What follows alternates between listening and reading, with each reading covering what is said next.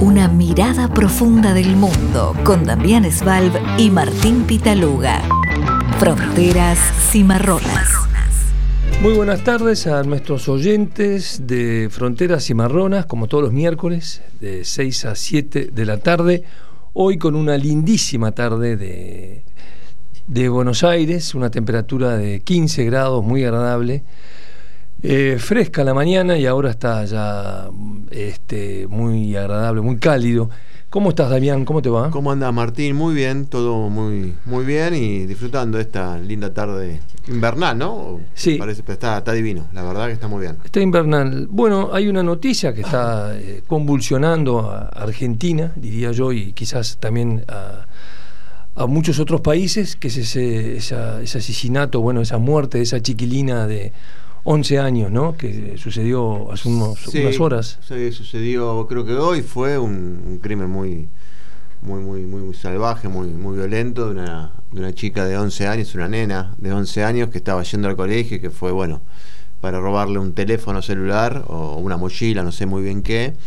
La arrastraron y bueno, eso la descompensó y después terminó muriendo. Así que me parece que es un crimen que está impactando, como no puede ser de otra manera, a toda la opinión pública, ¿no? Además de... en, en- en plena parte de campaña electoral, con lo que eso le da también un cariz eh, bastante triste en cuanto al comportamiento también de, de la política, ¿no? En esto que, que realmente no sabe muy bien cómo, cómo comportarse frente a esta situación, sobre todo de nuevo, a, a menos casi a 96, a pocas horas de una, de una elección.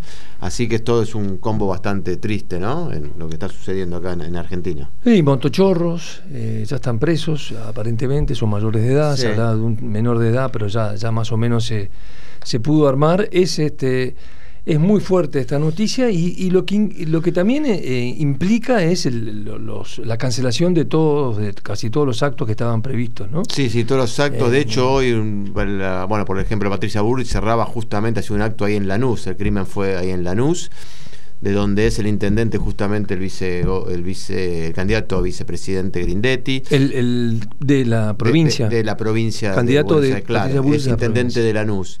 Eh, obviamente que esto también, bueno, están esperando la palabra de- del gobernador, porque la policía. Esto es Kicillof, que Sí, en definitiva la policía depende de la provincia de Buenos Aires. Después, obviamente, eh, así que la responsabilidad mayor es de, de- de- bueno, la responsabilidad del gobierno de la provincia de Buenos Aires.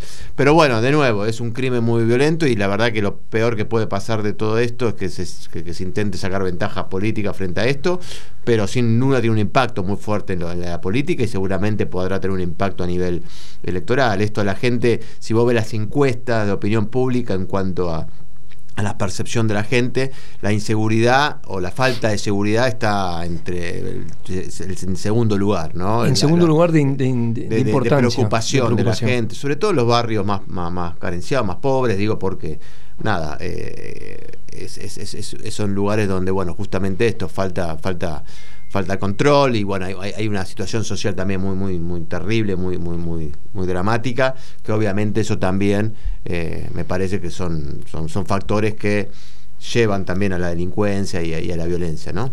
Bueno, y acá el oficialismo y oposición coincidieron y, y ambos suspendieron. eh, Sí, sí, Kicillof también actos. creo que mañana cerraba en el Teatro Argentino de La Plata, también ya lo suspendió. Massa tiene un acto hoy en Merlo, también lo suspendió. Eh, la Reta también tiene un acto, no una, creo que también tiene un acto y también lo suspendió. Así que bueno. Se eh, tensa además todo. Sí, bueno, poco, se ¿no? tensa de bueno, porque el tema de la seguridad también siempre está muy presente en las campañas políticas. Eh, así que bueno, eso, es, es- abre la, la- va a abrir esto, obviamente, el debate y de nuevo sobre qué no se hace o qué se hace en materia de seguridad. Y están las posturas, ¿no? De la, de la famosa mano dura, y está la, favor, la, la- la otra postura más garantista. Eh, pero bueno, eh, lo que sí, la gente realmente, esto le agrega, me parece, más apatía eh, le agrega más rechazo a, a- a la, a la política, en verdad, a, los gobiernos, ¿no? Claro. Creo que es un fenómeno, bueno, hoy vamos a hablar un poco de esto, que atraviesa muchos lados del mundo, muchos lugares del mundo, y me parece que América Latina en esa cuestión. América Latina, que es una particularidad, es una zona pacífica en términos de, de no violencia entre estados, es la zona más pacífica del mundo en ese sentido, pero al mismo tiempo después lo vamos a recorrer un poquito, presenta los niveles de criminalidad más, más altos, ¿no? Eso es en proporción con, Eh, con el por- resto por del mundo. Pero es, es- es- es hasta paradójico, ¿no? Es Sí. hasta paradójico. Y bueno, eh, tú lo decías, vamos a hoy vamos a hablar de dos temas en, en- Eh, en particular vamos a tocar el tema de Colombia y el año de, primer año del presidente Petro y un poco cómo, cómo está sucediendo. El lunes 7 se, digamos, se cumplió un año de gobierno y bueno, nada, vamos a hacer un, análisis sobre lo bueno y lo malo y lo complicado que está el presidente Petro. Y después vamos a hablar un poco de quién es el presidente de El Salvador, otro país latinoamericano, y justamente Bukele, que es de quien vamos a hablar, tiene eh, los índices de popularidad más altos de América Latina, tú lo estabas, me estabas contando recién, ¿no? No, alrededor del 90%, según lo leí, el más alto en toda América Latina desde la transición democrática, estamos hablando de los 80, casi 40 años, ¿no? Eh, y se mantiene en el tiempo, digo, lo, sigue manteniendo. Y, y, eso también va acompañado de cada vez más denuncias sobre violaciones a los derechos humanos, muy, muy... Claro, acá hay un tema justamente que es el tema que es crucial, ¿no? Que resultado, ¿no? versus democracia o resultado versus este, violación de derechos humanos, porque acá Bukele lo que lo que es indudable es la popularidad del hombre, ¿no? eso sin duda. Es indudable. Ahora, ¿qué métodos utiliza? ¿Cómo viola los derechos humanos? ¿no? Eh, esa forma de, de, meter los presos asesinados sin juicios claros, eh, sin pruebas contundentes, simplemente por sus apariencias eh, físicas o que pertenezcan o no a estas pandillas famosas, los maras, entre otros, ¿no? De El Salvador, que es verdad que. Y logró bajar la criminalidad en cifras impresionantes y con resultados este, bastante sorprendentes. Sí, sí, eso no, no, hay duda, son muy visibles y muy... Eh, aparte, bueno, una política comunicacional muy potente, pero es un hecho que ha bajado la, criminalidad. Muchos políticos hablan del fenómeno Bukele y del ejemplo bueno, Bukele. Por eso, y como eso está exportando ese modelo, intentando exportar ese modelo a otros países latinoamericanos. Bueno, ¿Eh? después vamos a hablar de este personaje. Eh, Bukele, que es un, hombre joven que entró en la política de una manera también sorprendente y bueno, pase, pero vamos a hablar ahora del, que sí está en, en serios problemas, que es el presidente Petro en Colombia. Sí, Gustavo Petro, a ver, eh, tenemos que recorrer un año, vos lo dijiste muy bien, el 7 de agosto del 2022, protagonizaba un hecho histórico de los últimos, pues, digamos, 200 años de la historia colombiana. Un dirigente político claramente de izquierda asume el gobierno, con un pasado guerrillero, con, con, un, con, un, discurso claramente de izquierda, levantando las banderas de izquierda más tradicional, obviamente adaptadas al, siglo XXI, ganan unas elecciones muy, muy importantes y se transforma en, ese presidente. Esto que hizo generó una expectativa gigante, ¿no? Gigante en todos lados, sobre todo en los sectores de, la izquierda. Eh, y con una propuesta de gobierno ambiciosa, muy, muy fuerte, para lo que necesita, lo sigue necesitando ahora porque sigue siendo presidente, eso hay que aclararlo, estamos haciendo un balance y justamente... Quedan tres años. Quedan, tres, años, queda tres años, eh, pero ha sido muy intenso este, este primer año. Eh, vamos a ir, si se quiere, de, del principio, de cómo empezó y cómo está, cómo está yendo toda esta, esta situación, ¿no? También no, no olvidemos de una persona también muy clave en todo eso, que es Francia Márquez, eh, también una mujer afro, también con, todo lo que significa eso, nacida en la pobreza, un, exponente de la pobreza colombiana, eh, de un sector social históricamente marginado en, Colombia y con una fuerte presencia. ¿Te acordás que lo discutíamos o lo hablábamos acá, no? Vos, creo que muy interesante bien esa, esa, historia de Francia que cumplió un rol fundamental en esa campaña, campaña electoral. Para el triunfo de Petro. Para el triunfo de Petro y se transformó en vicepresidenta. Bueno, en este, en este nuevo escenario que es realmente inédito en la historia colombiana, estaba la propuesta de Petro, ¿no? El cambio profundo que realmente quería hacer, negociado tenía que hacerlo, porque si bien ganó la elección no tuvo la mayoría en la, asamblea, tuvo que pactar con los sectores más moderados, eh, eh, con un apoyo popular de más del 60%, ¿no? En un país, de nuevo, Martín, en alguna ola que atraviesa toda Latinoamérica, que es esta cuestión de la eh, desconfianza de la política o la, la apatía, la decepción de la política. Entonces, todos los oficialismos Vos fíjate, también leía un dato, disculpa que me vaya metiendo en otras, con, cuestiones paralelas, ¿no? Pero un dato interesante.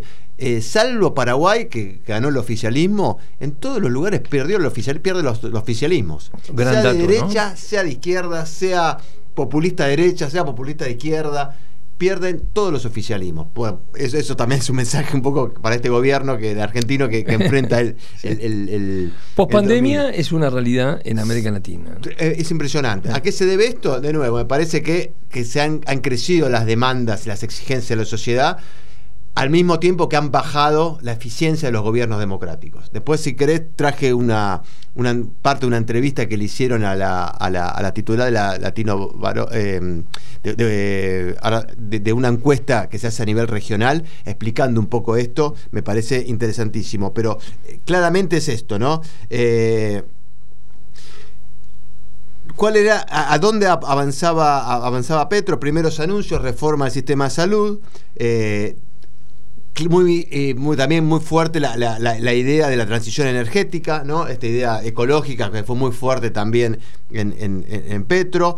Restablecer relaciones con Venezuela, ¿te acordás que una de las primeras cosas que hizo fue ese restablecimiento comerciales de relación? Y, comerciales, económicas y, y políticas, ¿no? Claro, entonces el, su discurso de Asunción era eso, era marcar la agenda de los próximos años. Entonces, con esa expectativa, con una coalición legislativa ampliada, eh, que tenía partidos más tradicionales, que habían en algún momento siendo, siendo rivales, en otros momentos más aliados.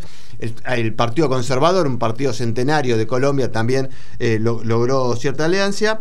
Y, la verdad que en los primeros meses fue muy potente lo de Petro, ¿no? Parecía que realmente estaba, estaba muy cómodo, si se quiere, en el rol que, de, presidente. Eh, sacó rápidamente la primera reforma de la, de, que, tuvo que ver eh, impositiva, una reforma impositiva muy progresista, le sacaba claramente ¿no? plata a las grandes empresas y la ponía en planes sociales. Que era una de las grandes reformas eh, estructurales que propuso la reforma tributaria, ¿no? Claro. Que aparentemente una... Fue muy exitoso. Muy exitoso. Muy primero porque la, logró, ya eso ya es, es algo importante. Y segundo porque esa plata se la sacó a las grandes empresas, se la sacó, se las cobró a las grandes empresas y la puso en planes sociales. Es decir, muy claro el mensaje, mensaje más de izquierda difícil de encontrar. Y él lo hizo dentro de una izquierda democrática, obviamente, y una, izquierda eh, eh, moderna, ¿no? Una izquierda adaptada al, siglo XXI. Eh, luego fue con un ambicioso plan de paz eh, total, ¿no? Ya las FARC había, habían ya entrado en, negociación. Eh, habían, quedan en Colombia grupos, pequeños grupos armados, guerrilleros y demás. Eh, intentar cesar definitivamente la violencia. Claramente Colombia ha, tenido un logro muy fuerte en ese sentido en general. Bueno, lo que te decía, eh, nombrar un embajador en, Venezuela, Armando Benedetti, que después va a tener, lo vamos a volver a nombrar por otro tipo de situación. Eh, bueno, y Petro se encaminaba, si se quiere, parecía encaminarse a un gobierno, un gobierno de izquierda eh, y también con una pretensión, no sé si muy explícita, pero transformarse en un referente de la izquierda latinoamericana, ¿no? Era, era muy importante para la izquierda, que había quedado, ¿te acuerdas? La izquierda quedó luego de lo que fue la gran década ganada, si se quiere, entre comillas, la, primera década de este siglo, con, un Chávez de, la primera etapa, con un Lula, eh, con, bueno, con, Kirchner, con, Tabaré, digo, con Mujica, digo, había esa ola que, tuvo la ventaja, entre comillas, también de, lo, de, de una, Evo Morales. De, Evo Morales, del viento a favor económico, ¿no? Con la cuestión de los commodities. Bueno, Latinoamérica, la izquierda hizo pie muy fuerte luego de la derrota y del fracaso de las políticas neoliberales que estallaron en, varios lados, en Argentina claramente con violencia y, demás. Entonces, Petro se, encaminaba a eso. Eh, hubo un hecho que quizás muchos analistas lo ponen como un momento de quiebre, donde Petro comete un error muy, muy grande. Eh, cuando anunció eh, que el gobierno había logrado un acuerdo de paz con el Ejército de Liberación Nacional, con uno de los grupos fuertes. Que quedan, ¿no? El último, los últimos importantes que quedan. Claro, la última guerrilla en armas, la que está bien, bien, digo, que, todavía es, un, es, una, es una amenaza, si se quiere, para la democracia, ¿no? Y fue desmentida rápidamente. Entonces, para un presidente salir y anunciar un acuerdo de paz y que lo, no, quiero exagerar, ¿no? Pero rápidamente la guerrilla o el otro grupo te lo desmienta bueno, fue un golpe a, su credibilidad, ¿no? Y ahí, si se quiere. Los chicos también, ¿te acordás? Los chicos que aparecieron, que finalmente aparecieron, los que los, los hermanos que se habían perdido en la, en la jungla, en la ah, selva. También, que él se anticipó después luego Sí, por suerte verdad, apareció, se verdad. anticipó y anunció algo y no tenía... que, que no había salido. Bueno, también sí son eso golpes de... parecen errores muy de, de- principiante, ¿no? Totalmente, Un sí. presidente, lo peor que puede hacer, una de las cosas peores es nada, perder credibilidad haciendo anuncios que después eh, la, realidad te, los, niega, te los, te, te los rechaza, ¿no? Entonces, bueno, eso si que quiere fue el primer mal momento político de, de Petro. Y después empezó ya con algunos problemas internos, ¿no? La reforma, así como la reforma tributaria salió rápidamente, empezó algunos problemas con el sistema de seguridad social, eh, con la reforma de las pensiones, la laboral y la sanitaria. Entonces todas las, otras tipos de reformas se empezaron a trabar y no salían. Y ahí empezó a tener problemas internos. La reforma sanitaria, sobre todo, empezó a tener problemas internos con su propio gabinete. La ministra de Salud eh, se le plantó, ¿no? Eh, porque no estaba de acuerdo, digo, con el rumbo que iba a tomar, iba a tomar esa, es- es- esa- Con la reforma en sí. el- con la O sea, reforma en sí, con la claro. reforma, ¿no? Imagínate que tu propia ministra de Salud niegue, eh, se, se te ponga en contra de una reforma eh, de salud, claramente, por lo menos es una... Es raro porque además es una reforma de la cual era, era plan de gobierno, ¿no? Propuesta. Obvio que esta ministra, así como unas otros ocho, que no sé cuántos eran los que renunciaron, eran parte de la alianza postelectoral que armó Petro, ¿no? Una alianza con partidos eh, eh, de centro eh, de Colombia, ¿no? Claro. Y eso fue Bueno. justamente los que, los que tuvo que disolver post eh, discrepancia con la ministra. Bueno, eso, esa discrepancia duró mucho tiempo, duró dos meses. Eso trabó Ah, la claro, reforma claro. hasta que tomó la decisión de sacarla del gobierno, ¿no? A todos los que se habían opuesto a la idea. Cosa que si lo, ten- si lo iba a hacer, lo tenía que haber hecho rápidamente. Tampoco para un presidente también tener dentro de tu propio gabinete gente que vaya en contra de, de tus propuestas. Bueno, esperó dos meses. Eh, y bueno, y eso también eh, empezó a horadar la, la- a, la, a la coalición que formó, empezó a ver eh, la coalición, algunos dicen, bueno, fue el principio del fin de la coalición de gobierno, eh, y todas las reformas se estancaron. ¿no? El resto de las reformas se estancaron. Entonces es como que el gobierno quedó paralizado frente a esto.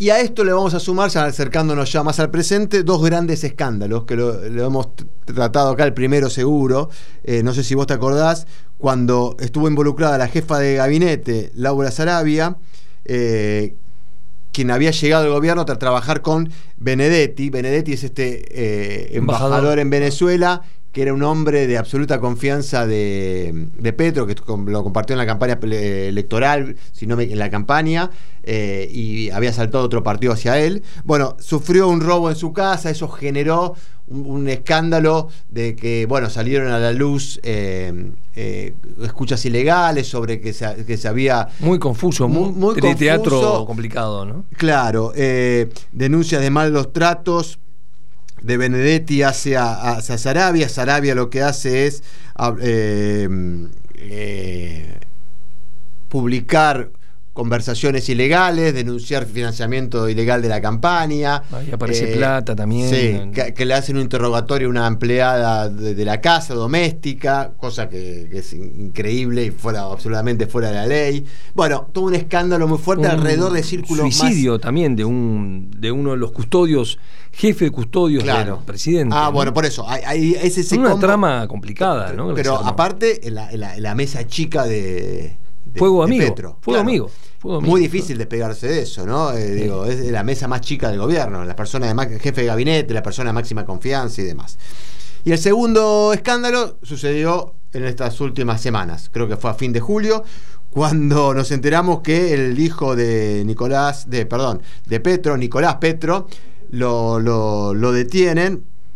eh, porque su expareja había revelado públicamente, la expareja de Nicolás, del hijo, que, ah, que, se había que Nicolás había obtenido dinero no report- de- de- para, la, fi- fiscali- eh, para la financiación de la campaña que no estaba reportada. Ni- Dinero negro. Dinero negro ilegal de, de oscu- también de procedencias com- complicadas, ¿no? De nombres que se nombran ahí, Claro. figuras del ligadas al narcotráfico. Sí, aparte automáticamente, en Colombia y en cualquier lado del mundo, te diría, hasta Armas o narco, ¿no? Cuando vos hablas de, financiamiento ilegal, lo primero que se, te, se te viene a la cabeza es eso, ¿no? Relacionado con eso. Y más en Colombia, por, por, por, por la historia colombiana.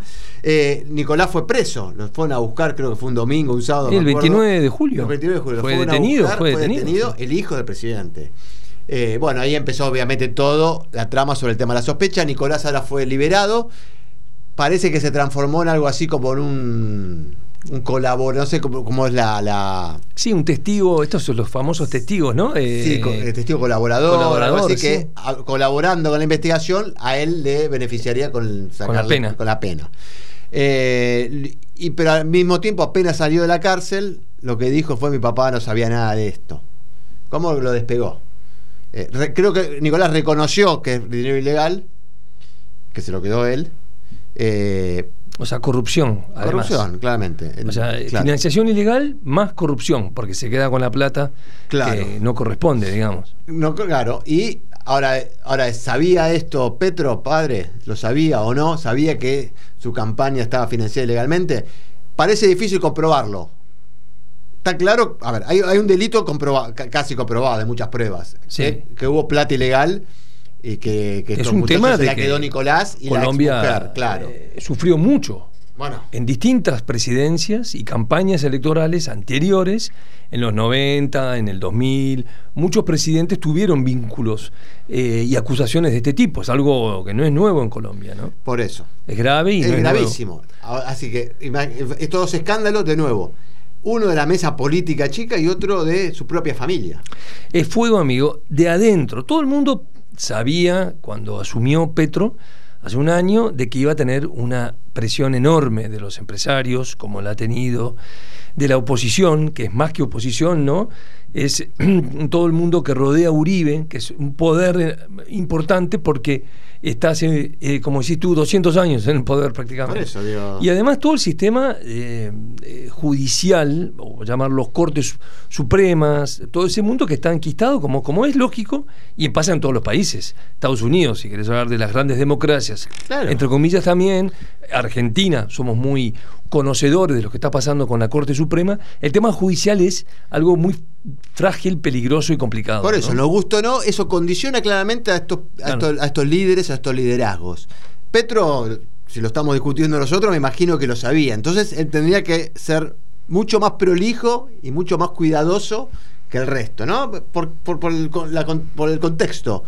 Y bueno, en seis meses, de en un año de gobierno le explotan estos dos escándalos. De nuevo, uno de la mesa chica política, otro de su propia campaña electoral y su propia familia. Lo que eso ha derrumbado las expectativas en Colombia sobre Petro y sobre el futuro del país. Algo muy triste. En un año. lo del cambio, ¿no? Lo del cambio. Es, eh, el daño político es devastador. Devastador. Es, es, eh, difícil de reponerse de esto. Quedan tres años. Lo bueno que tiene tiempo, que quizá también es lo malo que tiene tiempo, ¿no? En tres meses, cuatro, creo que hay elecciones regionales ¿En cuánto? En, en, tres meses, si no me equivoco. Sí, sí, en, sí, menos de tres meses. antes de fin de año, elecciones regionales.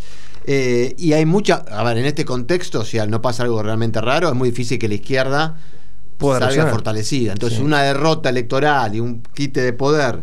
Eh, Ahora es increíble, ¿no? Porque ese famoso 7 de octubre del año pasado, cuando asumió Petro, un día de sol, espléndido, con un discurso tiene habilidad, es un político viejo, Petro, eh, con mucha experiencia.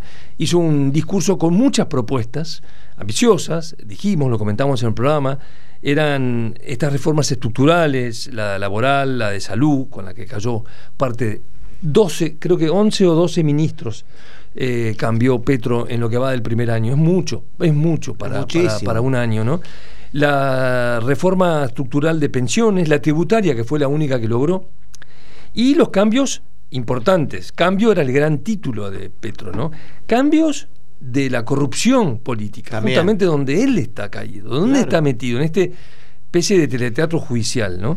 Acuerdos de paz bueno, fue lo que logró también, o, a media. Sí, después lo terminó logrando, pero de vuelta. La, mancha, digo, de, haber eh, anunciado algo es muy, muy fuerte. exacto, ¿no? Y sobre todo con estos líderes, cuando vos te pones la bandera, llevas muy arriba la bandera, muy visible la bandera anticorrupción, eh, anti. bueno, todo, con mucha transparencia, cualquier mancha se nota más, ¿no? Es que lo que pasa que también es lo que está pasando con algunos gobiernos de izquierda, o por lo menos eh, partidos políticos. Lula y el Partido Trabajadores es el gran ejemplo. Si bien Lula salió indemne, bueno, en parte, porque es presidente de la prueba de que todo es reversible, ¿no? O sea, si queremos un buen ejemplo para Petro, creo que los 200 días o más de cárcel de Lula son un buen ejemplo, ¿no?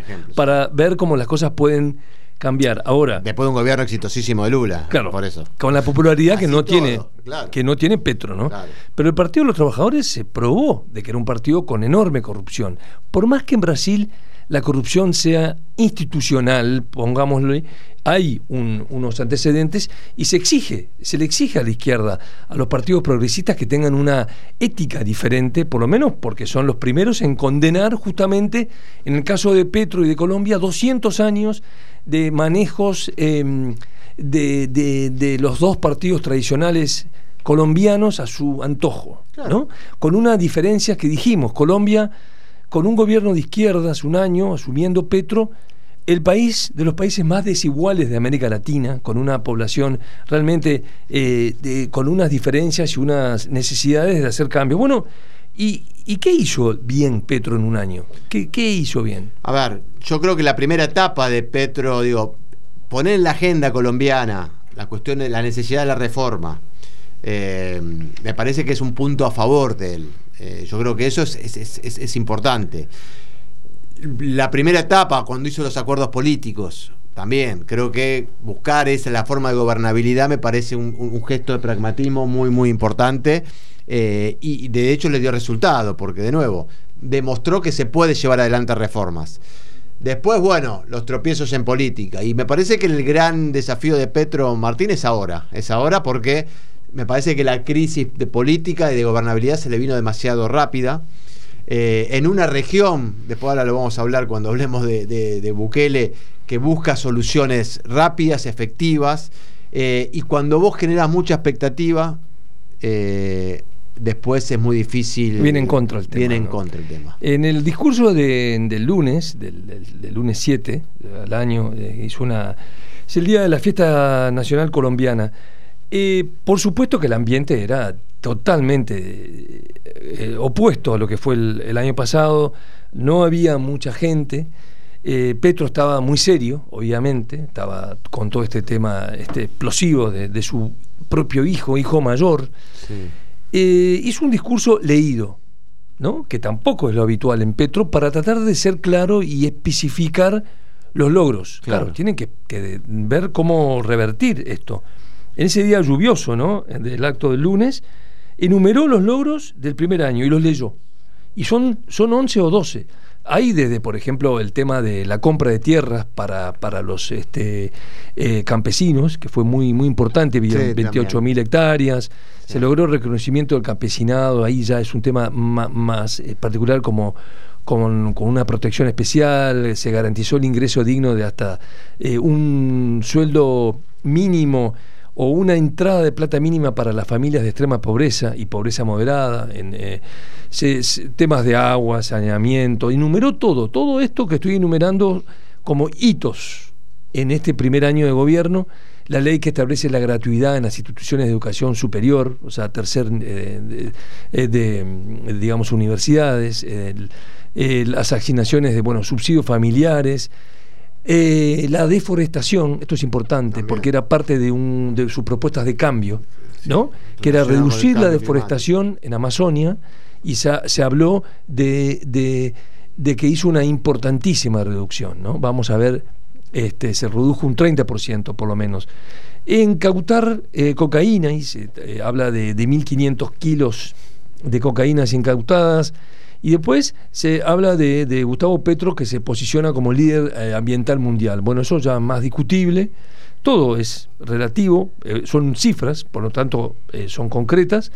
las relaciones económicas y comerciales con Venezuela también en hito y una reducción del desempleo también como un hito importante del gobierno. Ahora, ¿se podrá revertir todo esto? Él se queja muchísimo el partido de Petro, la izquierda en general, de una campaña de la prensa, ¿no? Que es otro gran tema, Ah, ¿no? sí, Cuando sí, no sí. logran, cuando que, que es verdad, a ver, hay una prensa en, la, la- en Argentina, En la todos hay lados, en todos lados, ¿no?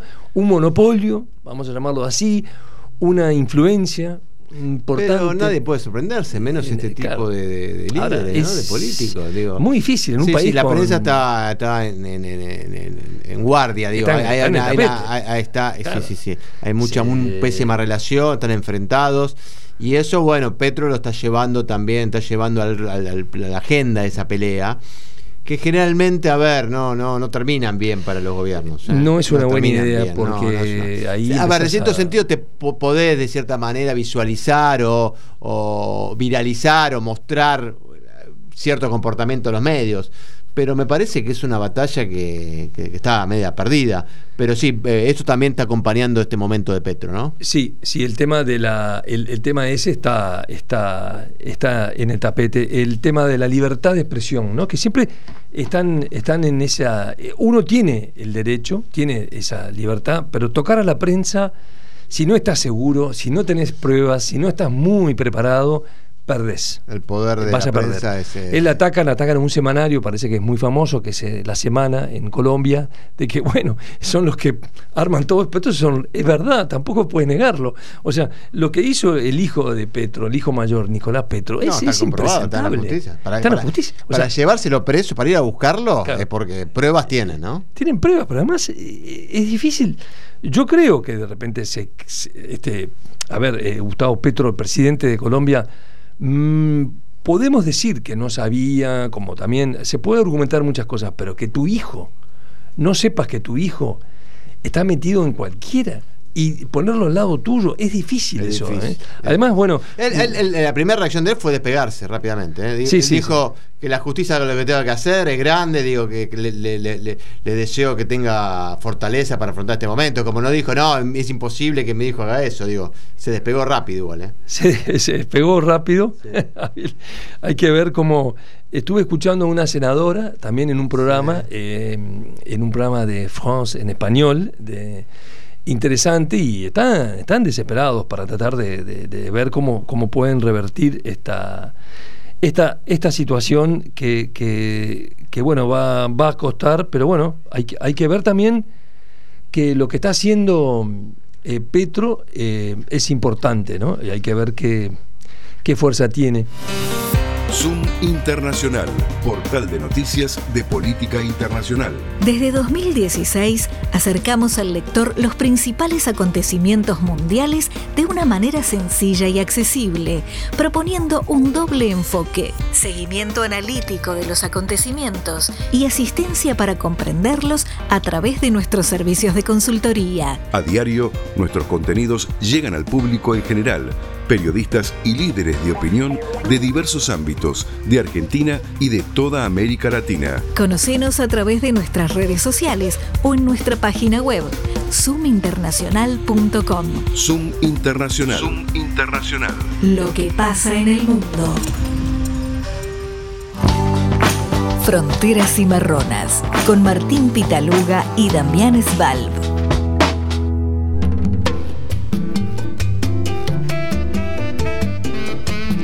Volvemos entonces con eh, Fronteras Cimarronas. Eh, hoy nuestro operador es Santiago Lambach. Gracias. Y bueno, ¿qué te pareció este personaje Rodríguez? ¿No lo Impresionante era la historia, así que me voy a, me voy a sumergir un poco en su, en su música. ¿no? Lo Obrero conocía. de la construcción. Después de sacar Qué este long play que no le dieron bola, no tuvo éxito, cae de casualidad un disco en Sudáfrica, como estaba contando, y se hizo famoso. Tal es así que lo llamaron para dar un par de conciertos, circuló por Sudáfrica y después desapareció. ¿no? Hasta que lo redescubrieron en el 2000, 2000, no sé bien exactamente, en el 2010 fue la película que hicieron, el documental, que ganó un Oscar como mejor documental, pero se hizo muy famoso y, Ah, y además recuperó todos los derechos. Voy a buscar, de- voy a buscar la, el Sí. documental. Sí, es interesante. Bueno, ese hombre eh, este, está eh, ahora en el cielo. Bueno. Eh, Damián, vamos a hablar ahora del otro gran personaje, cuestionado y popular a su vez, que es el presidente del Salvador, Bukele, un personaje mm, que, fue elegido en el 2019 con el, ya con el 53% de los votos, no necesitó una segunda vuelta, un hombre que sale de, mm, de la publicidad, un hombre que sorprende, ¿no? Un outsider de alguna manera, Sí. por más que estuvo cerca del partido político. En, en- en El Salvador también hay dos partidos políticos eh, bien definidos. Un poco el partido que fue el Frente, mm, eh, me acuerdo ahora, es el Frente Sandinista de Liberación Nacional, no me acuerdo bien cómo se llama, y el partido de, de derecha, de extrema De derecha, derecha. y se fueron compartiendo el poder estos años hasta que aparece Bukele, una familia de origen palestina que está hace muchos años en, en El Salvador, empresarios, comerciantes, digamos, se mete en la publicidad, de ahí un poco en la política, fue alcalde, o, eh, sí, y después surge como presidente, ¿no? Muy joven. Bukele empieza, eh, la gente, bueno, cuando surge no le daban mucho, eh, mucho margen, ¿no? Decían, bueno, vamos a ver qué pasa con, con Bukele y resulta que es un hombre que tiene una popularidad sorprendente y unos métodos muy cuestionados o complicados, ¿no? Así es, eh, Martín, hablábamos de Petro, y de lo que significó eh, su triunfo para Colombia, y Bukele ha cambiado claramente la historia de El Salvador, veremos cómo termina todo esto, pero, a ver, es un hombre que revolucionó primero de lo económico, po- poniendo al Bitcoin, ¿te acordás? Como moneda de curso legal. Es- es el primero en- en el Sal- mundo, ¿no? En El Salvador, claro. Eh, sorprendido por ese lado, pero sobre todo con una política de, de seguridad que podemos calificar de feroz, ¿no? Absolutamente feroz. eh, que, s- que- que- que logró algo que no había logrado nadie, que es eh, terminar con la, con la brutal violencia que vivía El Salvador. Y era ya violencia al nivel de no poder caminar por la calle, ¿no? Eh, él cuando asumió dijo que 2019 ent- dijo que va a luchar contra dos cosas, la corrupción y los maras. Los maras son los grupos violentos, eh, Pandillas, bandas, sí, sí, bandas violentas que se apoderaban de eh, distintos sectores de, de la- de- de- de las, de las ciudades y, la- y la- y la- y la- y las, y las gestionaban como gobiernos paralelos, ¿no? Un poco lo que fue en, la- el- el- el- en Colombia la FARC y demás, en este sentido, que, que la, gente, los vecinos tenían que pedir permiso a los maras para salir a hacer compras. Digo, o sea, ah, copaban barrios enteros. copa- copaban, ba- eh, barrios enteros, sí, sí, sí. Eh, las pandillas eh, desde hace décadas operan, operaban en El Salvador y él aplicó una, una- una política de tolerancia cero, ¿no? Eh, y eso le ha dado una popularidad, como dijam- decíamos antes, eh, inédita. 90% de aprobación. Es impresionante. ¿no? Imagínate el contraste con, Pet, con Petro, ¿no? Ya en el año 2023, o sea, cuatro años después de asumir, hoy eh, Bukele tiene 90% de, de aprobación, que es, de nuevo, lo repito, la eh, aprobación para un presidente más alta de la historia de América Latina desde la transición democrática. Y Qué dato, ¿no? Qué Bueno, increíble. y ahí empieza lo, lo que uno puede decir, de- y esto lo impuso con un sistema de seguridad de, radical, ¿no? Un cambio radical, con una violencia ilimitada por parte del Estado. Eso lo logró en, en el Parlamento, ¿no? Una Sí, sí. excepción, un estado, Claro, a ver, un, él- él- un él régimen copó- de excepción, ¿no? Claro, primero el régimen de excepción, pero él copó todas las instituciones estatales. La Ah, justicia, ah, eso, ah, recién hablamos con Petro y todo lo contrario, ¿no? Él logró cooptar todas las instituciones del Estado, ¿no? Desde la justicia, desde la política, de la fuerza de seguridad.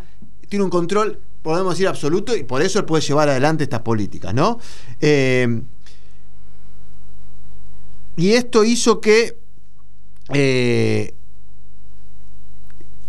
a ver, el- esto hizo que él tenga su política basada esto en una ilimitada, ilimitada acción del Estado, la construcción de cárceles gigantescas, eh, eh, detuvo, se calcula 80.000 personas, alrededor de 80.000 personas en pocos meses, muchas de ellas sin ningún tipo de prueba, sin ningún tipo de prueba.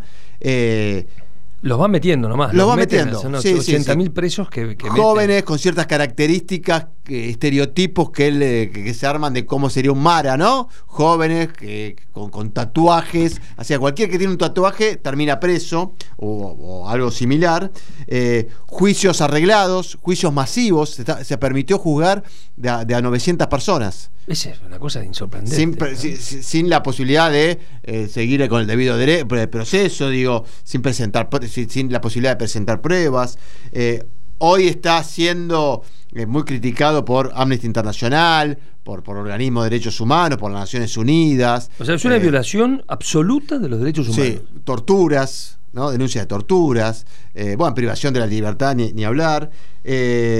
Eh, y así avanza y tiene éxito. La, Eh, la población tiene un apoyo absoluto ante, ante esto y esto no- no- no- nos lleva a la reflexión, nos lleva a preguntarnos, bueno, es un precedente peligrosísimo. ¿no? es un Porque- presente peligrosísimo, pero al mismo tiempo es una solución a problemas que la, la po- la población los ve con, con grandes ojos. Y eso quizás es lo más preocupante de todo, ¿no? Claro, él dicen, eh, hay un artículo muy interesante que leí este, eh, en el país de Martín Caparrós, no sé si lo leíste, Sí, que sí, salió leí, eh, creo que ayer, ¿no? Y habla un poco del personaje, hace un análisis muy interesante, se lo recomiendo. Pero lo que lo interesante del, del análisis de Martín Caparrós del artículo es que él dice hacia dónde vamos. Porque Claro. vos fíjate, el 90% son, son encuestas, ¿no? Hay que ver más menos. eh, Está, está bien, es una parte, lleva ya un- más de dos años en el gobierno, Sí, ¿no? tres, tres, casi. casi cuatro. En Sí, El. Salvador no, se, no hay reelección. No. Él está pidiendo una reelección Sí. y tiene el 70% de mm, salvadoreños que la piden, que la aprueban, que la quieren.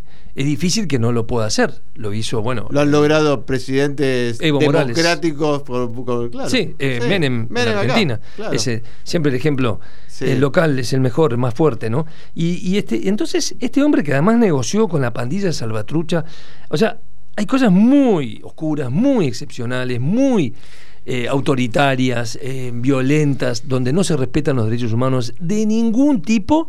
Y sin embargo, de una popularidad absoluta, ¿no? Y lo que, lo que dice Martín y lo que Caparrós y lo que nosotros nos preguntamos es hacia dónde va la democracia con este tipo de, fenómenos, ¿no? ¿Hacia dónde va? Bueno, por, eso te digo, digo, me parece que ahí está la duda, ¿no? Y aparte el contraste me parece que es muy fuerte entre el fracaso, entre comillas, ¿no? De, de- de- la- las democracias en el resto de América Latina y ahí mismo.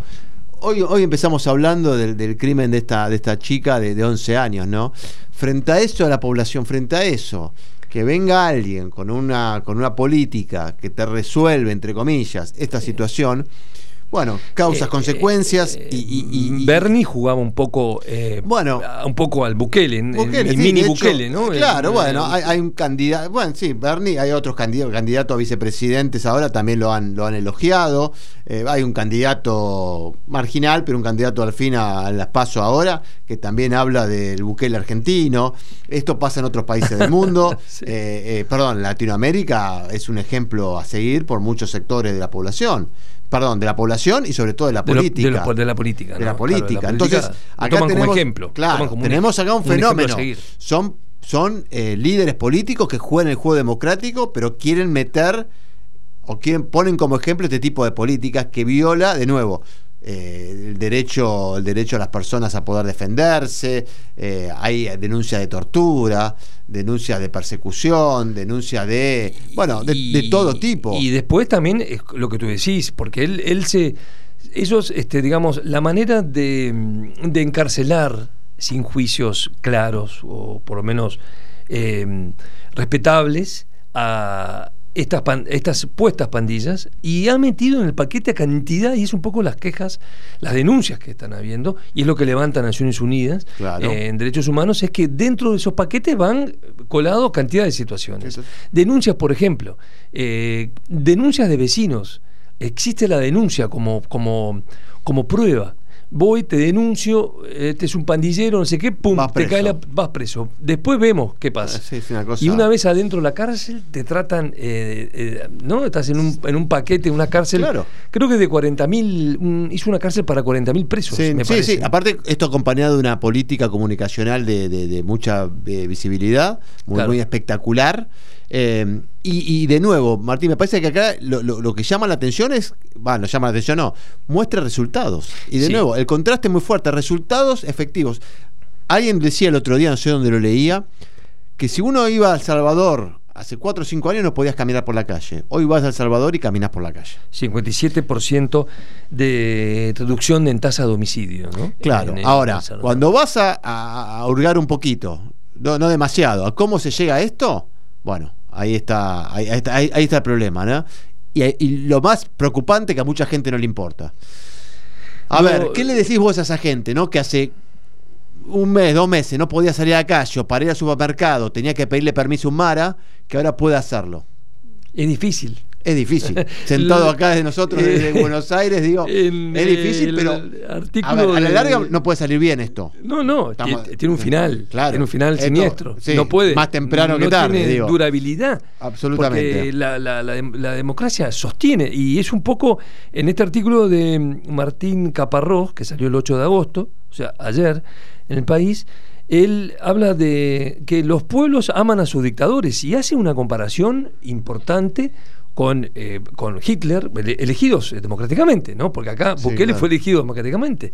Habla de Hitler, habla de muchos otros eh, casos de, dictadores, de Franco, unos por un, unos por un lado, otros por otro, y, bueno, y, en definitiva es, es, es, un, es una situación eh, de un país chico, de un país que no es tan conocido, pero que, está sucediendo algo que sorprende al mundo. Por eso, el dato es, después de cuatro años, Bukele goza de una popularidad enorme, está disfrutando esto que vos decís que dice Caparós, de, esta popularidad, eh, y está mostrando resultados. ¿Cuánto puede durar esto? No se, no se sabe. Fortalece, fortalece la idea de liderazgo, fortalece la la, idea de presidente, pero sin ningún tipo de duda debilita, para decirlo suavemente, a las democracias. Y sobre todo teniendo en cuenta esto, ¿no? Que esto está siendo ya tomado, por ejemplo, por muchos líderes políticos. No hace falta irse muy lejos, Martín, ¿eh? Acá mismo en Argentina eh, y, en otros lugares, eh, el ejemplo Bukele va a estar claramente en la agenda, se incorpora a la agenda de los debates públicos. El plan de control territorial, que se llama así el plan que implementó en El Salvador. Claro. Bueno, con una problemática muy particular, Salvador, ¿no? Pero así todo, digo, eh, es, eh, él, tuvo resultados en el tema más sensible para la población que la seguridad ciudadana. Una seguridad que también estaba descontrolada, ¿no? Eh, eso, es, eso es importante. Nayib Bukele, además con un aspecto, él lo que, lo que tuvo mucha trayectoria en publicidad, y se ve un poco la habilidad de comunicacional acá, ¿no? Con ese, aspecto, esa manera de, esa forma moderna, además, ¿no? Joven, moderno, con el tema de, con la habilidad en las redes, eh, la comunicación es esencial. Me parece, eh, clave lo que vos decís, Martín, y pongo otro ejemplo por otro lado, Zelensky. Zelensky, eh, en, su situación también, ¿cómo le sirvió a él eh, su, su, su, impronta y su, actor? claro. Un actor, un actor de televisión, cómico, pero. No digo que sea solo eso, porque no te alcanza con, eso, pero eso ayuda muchísimo para llevar adelante lo que vos eh, pensás y que se hacer, ¿no? Así es, bueno, eh, justamente queríamos eh, tocar el tema que no nos dio de, Ucrania, con alguna esperanza, una luz que aparece en el horizonte, pero bueno, no... Lo dejamos para... para la semana sí, que viene. Hay, hay algunos movimientos, pero bueno, todavía muy lejanos, pero mientras sigue la violencia sigue la guerra, pero hay movimientos para ver si se puede llegar a algún, algún tipo de acuerdo, ¿no? Ojalá, ojalá podamos tener eh, noticias entonces con lo que es la guerra en Ucrania. Este, estamos entonces llegando a nuestro al término. Ahora, la semana que viene ya vamos a tener los resultados. Por más que no hablemos de política argentina. Podemos tomarnos dos, tres minutitos para analizarla, pero sí, vivimos el domingo va a ser un día importante. Porque va a haber, es como una gran encuesta que se va. Las paso. Las paso. ¿Y se vota algo más en las PASO o no? Sí, se eh, vota, bueno, eh, diputados nacionales, en algunas provincias se vota senadores, se vota eh, bueno, acá en la ciudad, gobernadores, en algunas provincias, acá en Buenos Aires, se vota. Bueno, Damián, eh, entonces eh, terminamos nuestro programa y nos vemos el miércoles que viene ya con los resultados de, de, Argentina. Un saludo muy cordial a nuestra audiencia. Gracias, Martín. Nos vemos el miércoles. Hasta luego. Fronteras y Marronas, con Martín Pitaluga y Damián Svalb.